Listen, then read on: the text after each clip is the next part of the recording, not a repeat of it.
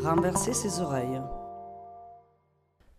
Michelangelo Pistoletto a commencé euh, par être peintre. Euh, son père était peintre, il a vécu dans une ambiance de peintre, il a commencé par peindre dans les années 50. Et finalement, ces tableaux miroirs qui commencent en 1962 sont une prolongation de ces interrogations picturales par d'autres moyens, et notamment par ceux de la photographie. Alors les tableaux miroirs sont des constructions assez, assez bizarres euh, qu'il réalise à l'aide de photographies, à l'aide d'un photographe, puisque lui-même ne prend pas les photographies, de modèles qu'il fait poser dans son atelier, euh, photographies qu'il agrandit ensuite à l'échelle 1, et puis qu'il reporte sur miroir à l'aide d'un procédé assez complexe qui s'apparenterait à, une forme de décalque, qu'il peint ensuite.